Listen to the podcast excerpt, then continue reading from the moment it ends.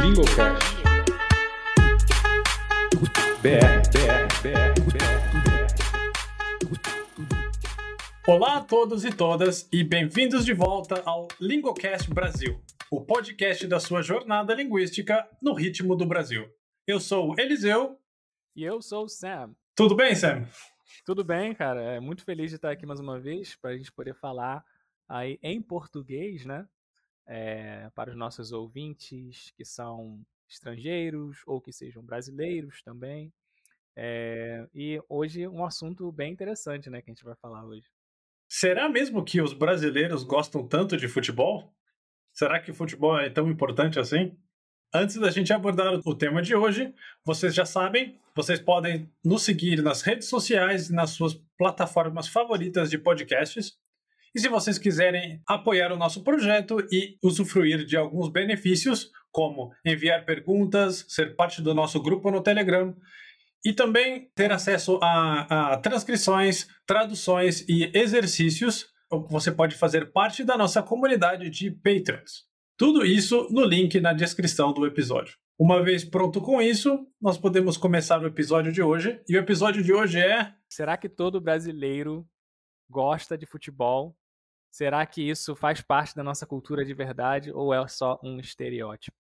Primeiramente, uma coisa que eu queria saber: qual é o seu time e como você se interessou por futebol? Então, é, eu sou do Rio de Janeiro, né? Eu moro no estado do Rio, uma cidade chamada São Gonçalo. Inclusive, nós temos um time aqui em São Gonçalo é, que eu não acompanho, infelizmente. Mas, se eu não me engano, está ou na Série C ou na Série D. Eu não tenho certeza. Mas é um time profissional. E é, mas é um time né um pouco mais humilde né não é um time muito grande, assim, mas nós temos o nosso São Gonçalo FC, São Gonçalo Futebol Clube. É, gostaria, gostaria de mencionar aqui o time da minha cidade, tá? É, mas eu não torço para o São Gonçalo Futebol Clube, eu torço para o Flamengo, né? Eu torço para o Flamengo e como que eu começou, como começou essa paixão, né? Pelo Flamengo, pelo futebol, é, eu acho que. Eu acho não, né? Porque isso aconteceu. Eu estava. Eu jogava bola na rua. Então, jogava futebol na rua com os meus amigos quando eu era criança, por volta dos meus. Eu acho que eu não tinha nem 10 anos ainda. Era criança. E é, os meus amigos estavam falando sobre o Flamengo e perguntaram qual era o meu time. Para qual time eu torcia. E eu respondi: eu não tenho time. Eu não torço para ninguém. Eu assisto futebol, mas não tenho um clube do coração. E aí disseram: a partir de hoje você é flamenguista. disseram, me, me apontaram como torcedor do Flamengo. E eu concordei, eu falei: beleza, que legal. Eu fiquei feliz porque eu tinha um time para torcer. Essa foi a história aí de como que começou, foi jogando futebol na rua, através dos meus amigos que me, me incentivaram a torcer para o Flamengo. E você, Eliseu? Bom, eu, eu, uma, eu tenho uma história um pouco diferente, porque eu não tive escolha. Quando eu nasci, o, meus pais já tinham comprado tudo. Eu, a minha primeira roupa já era uma, acho que uma roupinha do Palmeiras. E meu pai é palmeirense, muito palmeirense. E eu sou de Campinas, no interior de São Paulo. O meu pai também não é, é do interior de São Paulo. E o Palmeiras é muito popular no interior de São Paulo, mais até do que na capital, eu acho. Também pelo fato de que São Paulo é um estado com uma colonização italiana muito forte, muito grande, e o Palmeiras é um time que foi fundado por, pela colônia italiana, por imigrantes italianos. Então, isso, essa foi a razão pela qual meu pai e o meu tio torciam para o Palmeiras e por isso que o meu, meu pai passou isso para mim. Então, em São Paulo, na capital, o estereótipo do Palmeiras é o time dos italianos. Obviamente, hoje isso mudou um pouco, porque já se passaram mais de 100 anos que o clube foi fundado, mas ainda tem um pouco essa, esse estereótipo do, uh, do, do, do Palmeiras na cidade de São Paulo. E qual é o estereótipo do Flamengo no Rio de Janeiro? É, existe um, um estereótipo que a torcida abraça muito, que é o estereótipo que o Flamengo é um time da massa, da periferia, da favela, né? Então é bem forte essa não, não é só um estereótipo, porque a torcida abraça, né, essa essa ideia de que é um time que pertence à periferia, que as pessoas da periferia, as pessoas da favela é, são torcedoras do Flamengo. Não são todas que são torcedoras do Flamengo, obviamente, né? Mas tem essa identificação e eu acho que é muito legal. Inclusive a torcida canta, é, tem um canto que é Festa na Favela, né? Festa na favela, quando o Flamengo está ganhando, está jogando bem, a torcida fala festa na favela, está ganhando, vai ter festa na favela. Então, é um time que é famoso por ser o time da periferia. Existe um estereótipo ruim do Flamengo, que as pessoas dizem que é um time da mídia, né? Que tá, ah, tá na moda torcer pro Flamengo, é o time da mídia. A mídia fica do lado do Flamengo o tempo todo, né? Entre outros, né, que as pessoas inventam para tirar onda e tal, né? A gente brinca e tal sobre os times, né? Cada time também tem o seu a sua imagem ali que os, os rivais gostam de brincar, né? É, mas esse estereótipo aí que a torcida abraça, que é assim que o Flamengo é conhecido é por ser um time da periferia. Uhum. E um, fato curioso sobre o Flamengo: o Flamengo é, tem a maior torcida no Brasil e uma das maiores no mundo também, não? Sim, exatamente, uma das maiores do mundo. E tem torcedores espalhados por todo o Brasil. Como o Eliseu falou, o time com mais torcedores né, do Brasil. E tem uma torcida forte, assim, né? Porque muitas pessoas torcem para o Flamengo no Nordeste, por exemplo, no Nordeste, ainda que o, o, Flamengo seja um clube do Rio de Janeiro, muitas pessoas no Nordeste torcem para o Flamengo e em outros estados, outros, outras regiões né, do, do Brasil também. Mas é, realmente tem torcedores espalhados por todo o país, inclusive tem flamenguistas em outros países também, né? Uhum. E são 40 milhões? É esse o número? 40 milhões de torcedores, por volta de 40 milhões de torcedores, é. É muita gente. E você comentou, Sam, que você jogava futebol na rua. Eu acho que um sonho muito comum, pelo menos na nossa geração, quando nós éramos crianças, era um, um sonho de quase toda pessoa, uh, quase toda criança, era ser um jogador de futebol. Você já sonhou em ser jogador de futebol?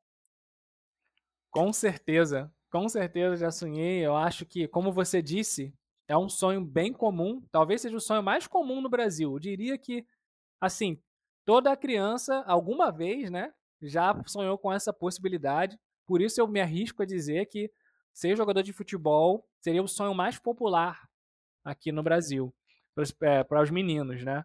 É, tem até uma música do Skank, que é Bola na trave, não quero placar, bola na área, que ele fala no final quem nunca sonhou em ser um jogador de futebol? E é isso aí que essa música aí, recomendo, né? Eu esqueci o nome da música agora, é do Skank. É... Mas ela é uma música que representa, fala bastante do futebol no Brasil e também explica bem essa parte da nossa cultura.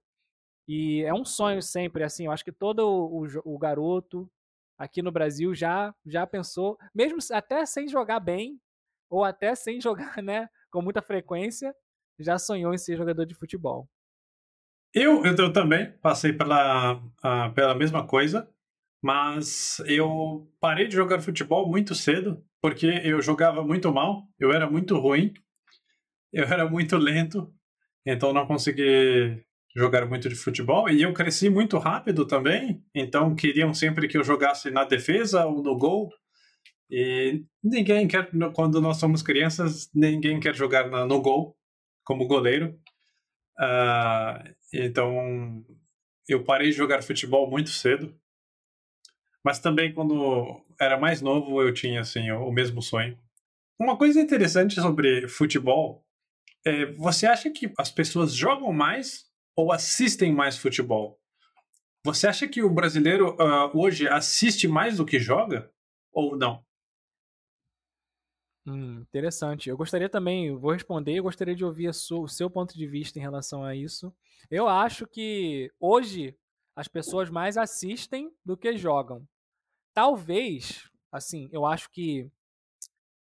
Eu sei que eu não vivi nos anos 80, mas pelo que eu ouvi, né, assim, é, dos meus tios, do meu pai, é, pessoas que né, tiveram a infância ali próximo a essa década, que todo mundo jogava futebol. Eu acho que com o tempo é, por exemplo, na geração atual, as crianças de hoje em dia, nem todos jogam futebol.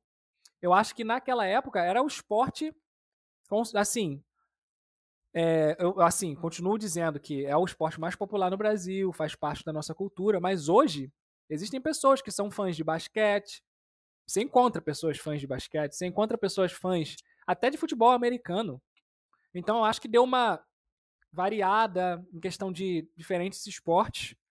É, e questão de também de futebol de rua tá um pouco menos frequente hoje em dia.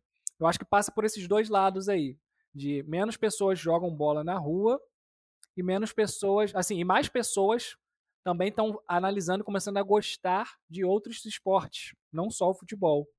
Eu acho que esses dois fatores contribuem para hoje em dia pessoas assistirem mais, né, do que jogarem. O que, que você acha, Lisa? Eu, uma vez eu ouvi, uh, uh, assistindo ESPN, um, alguém dizia que hoje, após os anos 2000, ou talvez dos anos 90 também, as pessoas jogavam menos futebol na rua uh, porque era mais perigoso. Uh, então foi ficando mais perigoso jogar bola na rua em, em comparação a, aos anos começo dos anos 90 talvez ou dos anos 80 ou 70 e por isso também que o estilo de futebol dos jogadores brasileiros mudou porque jogar na rua trazia muitos desafios e estimulava a criatividade de quem jogava futebol enquanto as pessoas passaram a jogar menos ou jogar em mais quadras, talvez na escola. E acho que foi isso o que aconteceu. Por exemplo, eu, por exemplo, joguei muito pouco futebol na rua. Uh, e acho, acho porque também na, na minha geração já, já não era tão popular como na geração que cresceu nos anos 80, 90 ou antes. É, eu acho que exatamente. É, também tem esse ponto que você colocou aí, importante, que foi a, né, o problema da criminalidade, né? É, então, realmente, antigamente, né, as pessoas poderiam ficar até tarde na rua, sem se preocupar. As crianças ficavam na rua jogando futebol até tarde. Hoje já não se pode tanto ficar na rua até tarde, assim, sozinhas, né?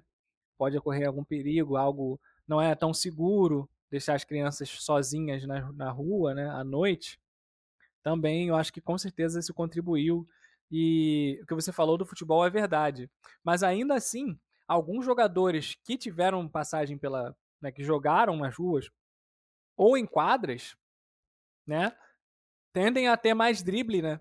Hoje em dia, ter um drible mais apurado, né? Poucos que ainda. Eu acho que o Vinícius Júnior jogou na rua. O Vinícius Júnior, inclusive do Real Madrid, é de São Gonçalo, da mesma cidade que eu. Ele ele jogava em quadra, isso eu sei, porque é um fato. O Vinícius Júnior jogava em quadra, em diferentes tipos de quadras. Não tenho certeza se ele chegou a jogar na rua, mas ele está acostumado a driblar em espaços curtos.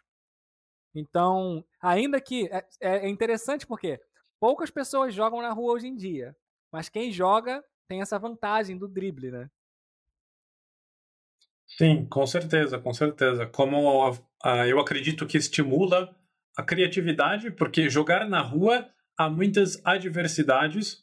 Então, quando você joga na rua, você tem buraco no asfalto, você tem carro, você uh, às vezes a rua não é plana.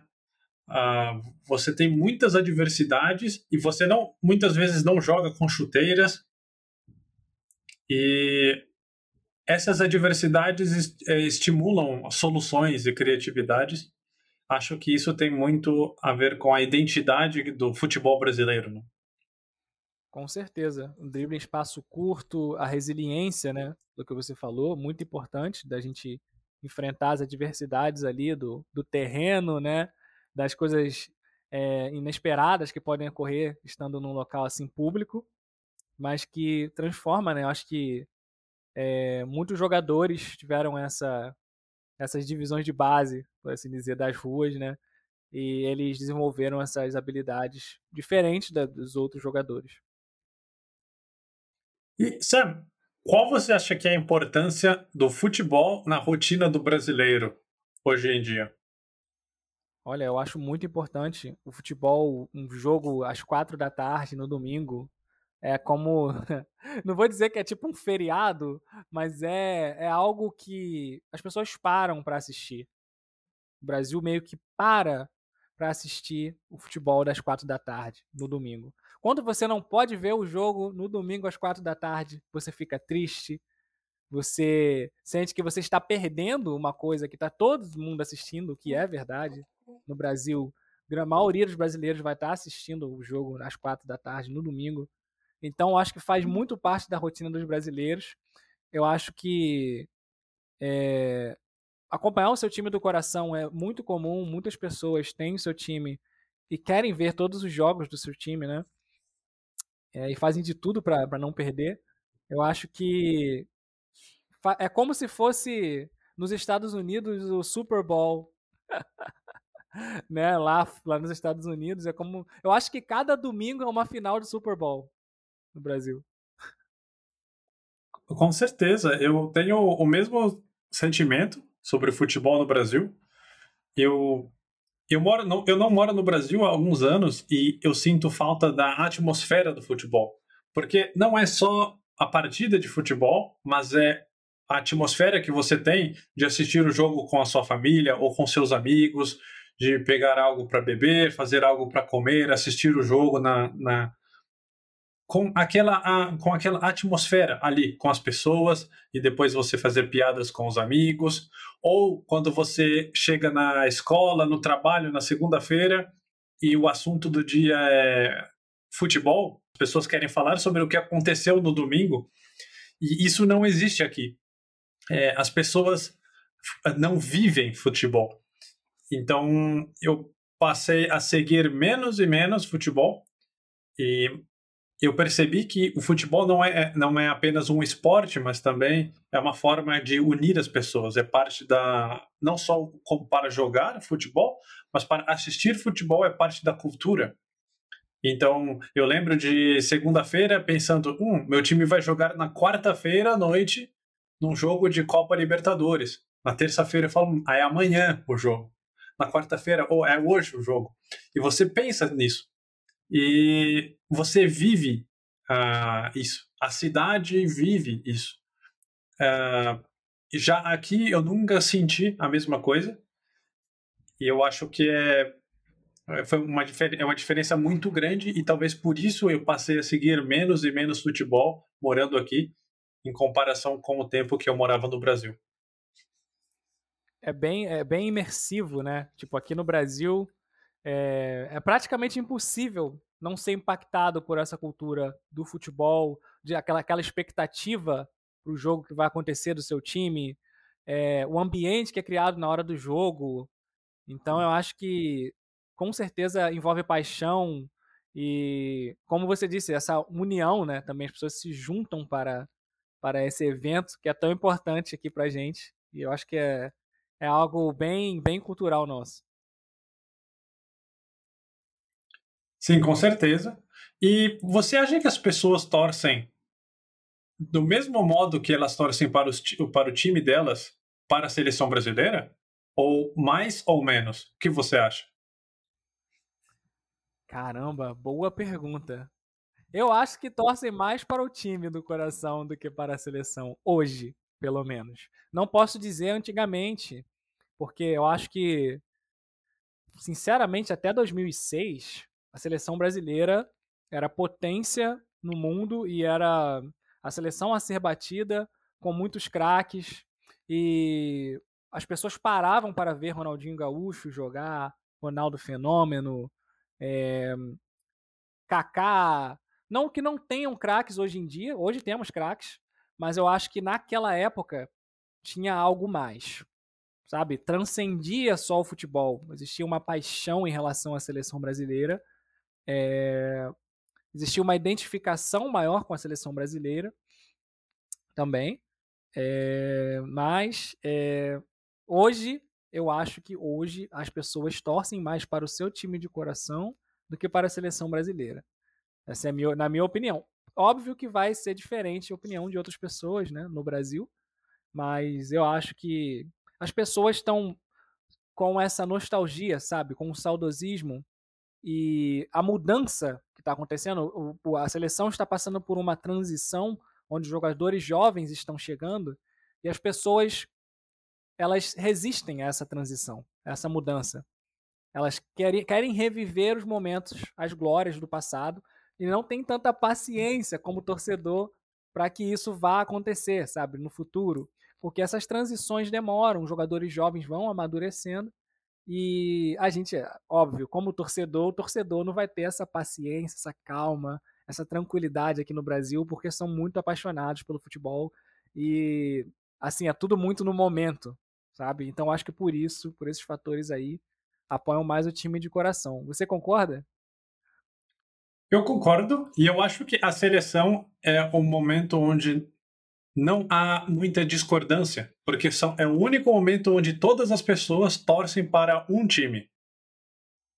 E, ob, obviamente, as pessoas discordam sobre os jogadores que são convocados ou não, mas é o momento onde todas as pessoas vão sentar num bar, num restaurante, na casa dos, de um amigo e vão todos torcer para o mesmo time que normalmente não é uma coisa que acontece com o futebol, porque mesmo que um time como Flamengo, que seja um time, por exemplo, de outro estado, provavelmente em São Paulo uh, as pessoas torceriam contra o Flamengo jogando contra times de outro estado, uh, ou a favor do Flamengo quando jogam contra os, os rivais do nosso time do nosso estado.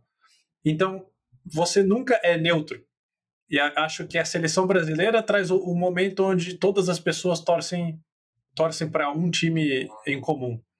Mas eu concordo com você que as pessoas torcem mais para o, o time do que para a seleção, porque o time tem aquela vivência do dia após o um dia após o outro. Você vê as notícias sobre o treino, a compra e venda de jogadores, sobre uh, o jogo, bastidores, você vê a entrevista do, seu joga do jogador do seu time. Então, é como se você vivesse a rotina do time. Com a seleção, é mais esporádico. A seleção joga a cada dois, três meses e é um momento diferente do, do, do clube, mas acho que as pessoas veem de uma, de uma maneira é, de, muitas pessoas falam que futebol no Brasil é como religião, e na minha opinião, essa, fute, esse futebol como religião é, o, é, é a paixão pelo clube e não pela seleção. Você também vê assim? Não, perfeito, exatamente. Eu acho que quando quando, quando a seleção joga, o que você falou, todos se unem para torcer. Foi assim na Copa do Mundo. Eu acho que Outra coisa que eu gostaria de, de adicionar é, tocando nisso que você falou, das pessoas se unirem para torcer para a seleção, inclusive jogadores, né, revelados por clubes, é, né, por exemplo, o exemplo do Vinícius Júnior, revelado pelo Flamengo, o Rodrigo, que está na seleção, revelado pelo Santos, as pessoas deixam de lado, como você falou, e é, ela, elas deixam de lado essa rivalidade, né? E até para jogadores que são que eram rivais antes, eles passam a ser aliados e todos se unem ali para torcer para o Vinícius Júnior, para o Rodrigo, é, para o Paquetá, é, o exemplo que para o Neymar. Então não tem tipo, não importa quem revelou ali, tá na seleção, é jogador da seleção. E eu gostaria, Eliseu, de falar falando de Neymar, já que a gente tocou nesse assunto Neymar aqui, né? Eu gostaria de conversar com você sobre o que para mim foi o maior jogo do, do Campeonato Brasileiro, na, foi na minha opinião que eu já assisti, que foi o Flamengo e Santos. Esse Flamengo e Santos de 2011, que foi um jogo espetacular, 5 a 4 para o Flamengo, foi literalmente um Neymar contra Ronaldinho Gaúcho ali. Literalmente foi isso. Eu quero perguntar, Eliseu, você viu esse jogo? E se você viu, o que que esse jogo Assim, conta como que você reagiu a esse jogo, porque é, é muito interessante falar sobre esse, esse jogo. É, esse é um, uma partida muito interessante, porque é, não, eu não torço nem para o Flamengo nem para o Santos, e mas ver o, o, aquele jogo, e se eu não me engano, o Campeonato Brasileiro naquele ano tinha muitos bons jogadores que voltaram para o Brasil, e ver o Santos e o Flamengo jogando era como ver um, um espetáculo. Eu não torcia para nenhum dos times, mas eu, eu via, eu podia ver o Neymar jogando pelo Santos, o Ronaldinho jogando pelo Flamengo. Então, era um momento onde você podia sentar no sofá ou no bar e apreciar os dois times jogando um bom futebol. Então você deixa de lado a, a rivalidade, as suas preferências, para assistir o espetáculo. É, que naquele momento foi assim que eu vi. Eu não sei para você, porque você é flamenguista, mas eu lembro também de o Santos do Neymar, quando o Neymar jogava no Santos, mesmo o Santos sendo um rival indireto, sendo um time do mesmo estado, muitas vezes nós assistíamos os jogos do Santos porque eram jogos bonitos, eram um espetáculo, era um entretenimento e então muitas vezes nós acaba, acabamos deixando de lado a rivalidade e as nossas preferências para apreciar o futebol como uma talvez uma forma de arte. Perfeito, perfeito. Eu acho que mesmo eu torcendo para o Flamengo, eu vendo esse jogo, o que o Neymar jogou, né, nesse jogo, porque o Santos, a partida do Santos foi muito boa. Eu acho que eu não conseguia, Eliseu, nem me ficar triste com gols do Santos. Que fique bem claro isso. Eu acho que foi a primeira vez ali onde um time marcou gol no meu time e eu nem reagi. Tipo, a minha reação foi de. Sinceramente, a vontade era de aplaudir que dava. Você não ficava com raiva do Santos ali. Você não ficava com raiva do Neymar, nem triste. Você não tinha nenhum sentimento ruim ali. Só ali de ver. Tava 3 a 0 para o Santos no primeiro tempo. Qualquer pessoa desligaria a televisão num jogo normal. Não, era um espetáculo. Aquilo ali, como o Eliseu falou, foi uma coisa absurda. Uma coisa linda de se ver. Ali é o futebol brasileiro sendo representado de forma brilhante pelos artistas que estavam em campo. Acho que foi uma coisa realmente absurda. E eu acho que é interessante você falar isso do Neymar, que eu acho que é bem geral. Quando o Neymar jogava no Santos, o Brasil parava para assistir o Neymar jogar no Santos. Independente do clube, eu acho que não só com vocês, eu acho que foi com todos, pelo menos as pessoas que eu falo, que, que foi desse jeito, que acompanhavam o Neymar e de certa forma torciam, porque era uma coisa que, assim, unia as pessoas. E eu queria dizer também que o Vinícius Júnior disse em uma entrevista que o sonho dele quando ele estava no Flamengo, eu acho ainda. Que o sonho dele era que os brasileiros torcessem por ele, né?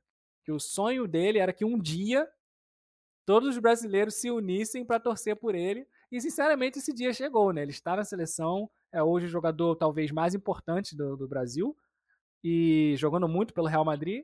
E eu acho que pela seleção, não acho não, tenho certeza que as pessoas do Brasil, que os brasileiros estão torcendo pelo Vinícius Júnior e ele realizou o sonho dele.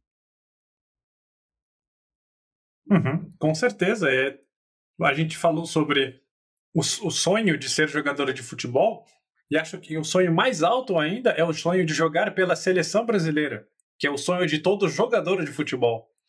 Então, com certeza é uma realização para que acho que todos, todas as crianças no Brasil já sonharam em jogar uh, pela seleção brasileira um dia.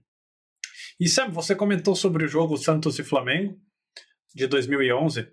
Você tem mais algum momento, um momento mais marcante do futebol para você? Caramba, que pergunta difícil, cara. É...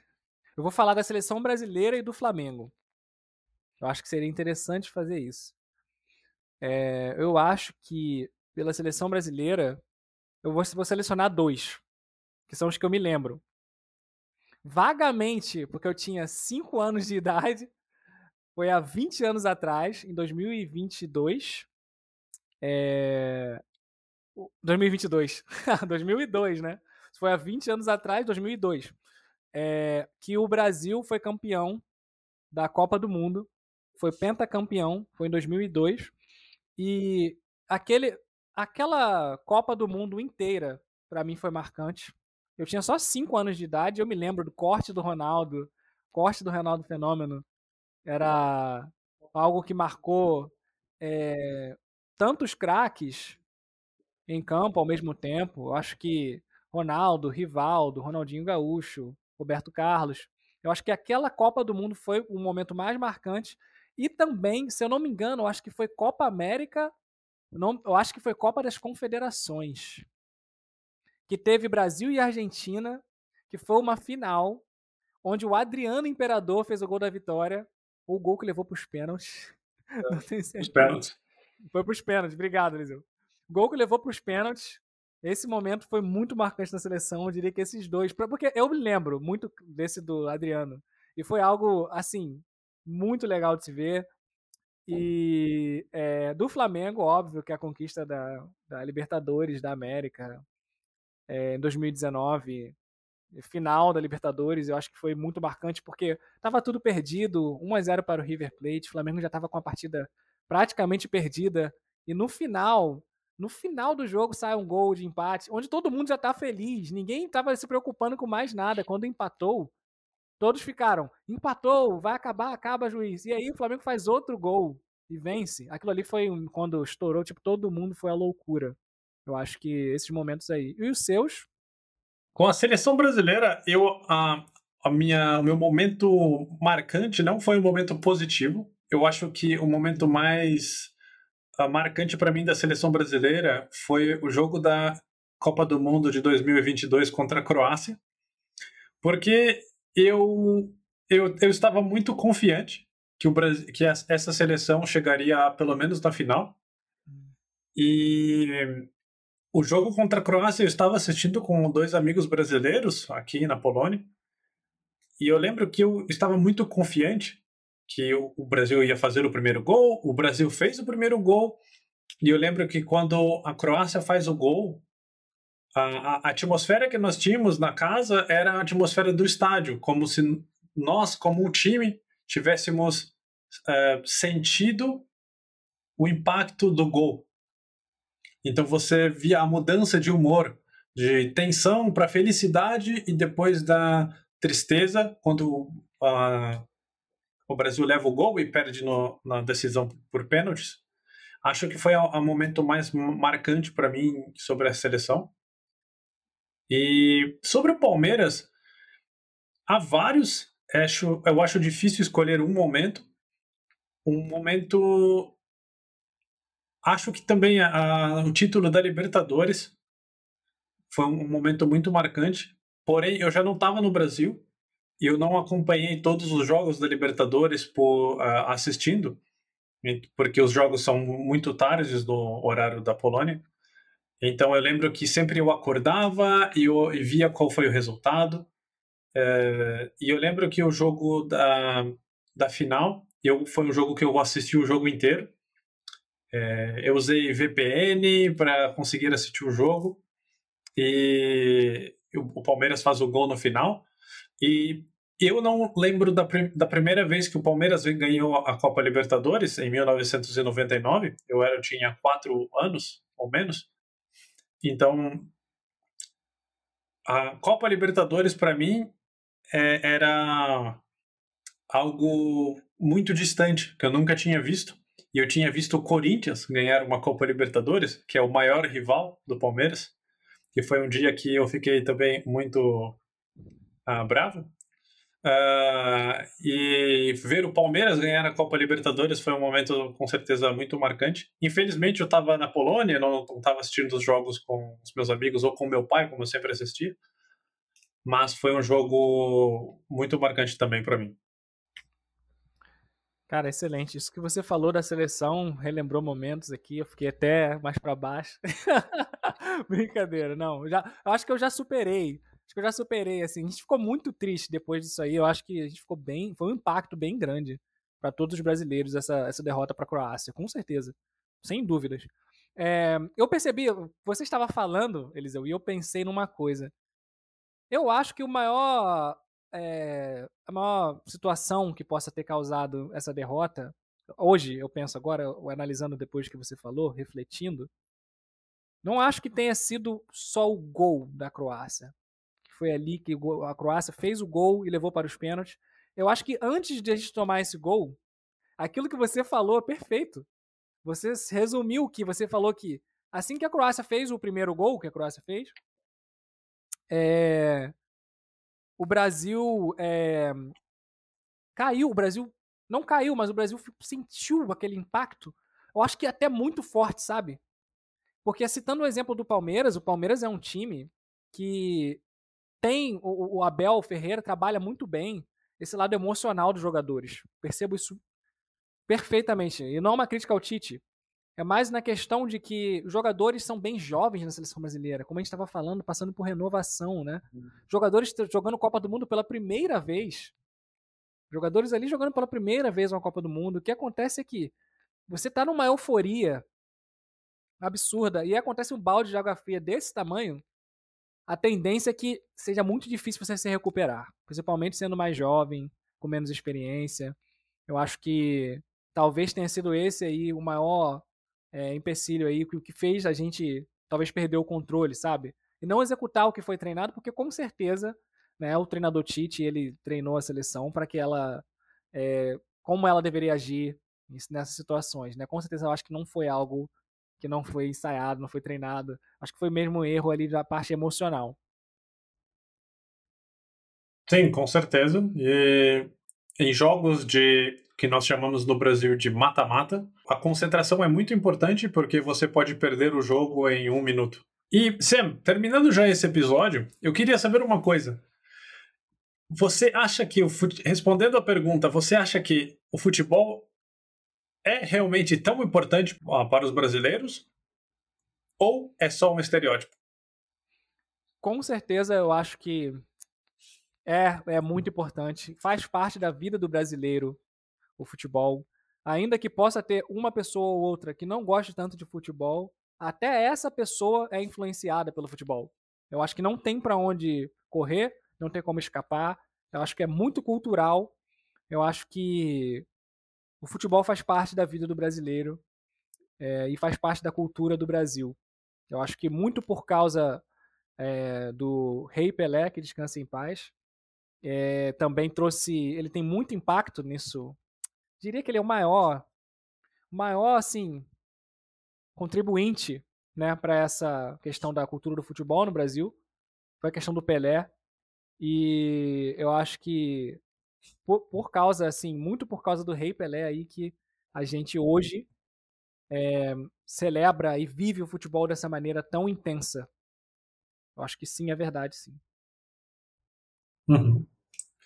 É, eu concordo com você, e como você falou, há algumas pessoas que não gostam de futebol, mas acho que até as pessoas que não gostam de futebol, elas têm um conhecimento sobre futebol e sobre o que está acontecendo, porque é muito difícil não ter conhecimento nenhum sobre isso. Então, porque realmente faz parte do dia a dia, faz parte da cultura, e uma, uma, prova disso é a quantidade de expressões que nós temos em português relacionadas ao futebol. Ou quando nós fazemos metáforas para, para explicar algum assunto, usando futebol para explicar a, uma situação. Então, para mim, realmente, futebol no Brasil é muito mais do que um esporte. Perfeito, eu acho que é isso. O futebol transcende, né? Não deixa de ser um, transcende a parte só do esporte e entra na vida do brasileiro. é como se fosse um amigo do brasileiro. Com certeza. É uma parte importante da vida. Bom, Sam, terminando o episódio de hoje, uh, os links para as pessoas seguirem você vão estar na descrição do episódio, para seguirem a gente. E não se esqueçam de seguirem Lingocast nas redes sociais e na sua plataforma favorita de podcasts e também de se inscrever na nossa comunidade Patreon para ter acesso a conteúdos extras. É isso, galera. Muito obrigado por, por escutar e nos vemos na próxima. Valeu.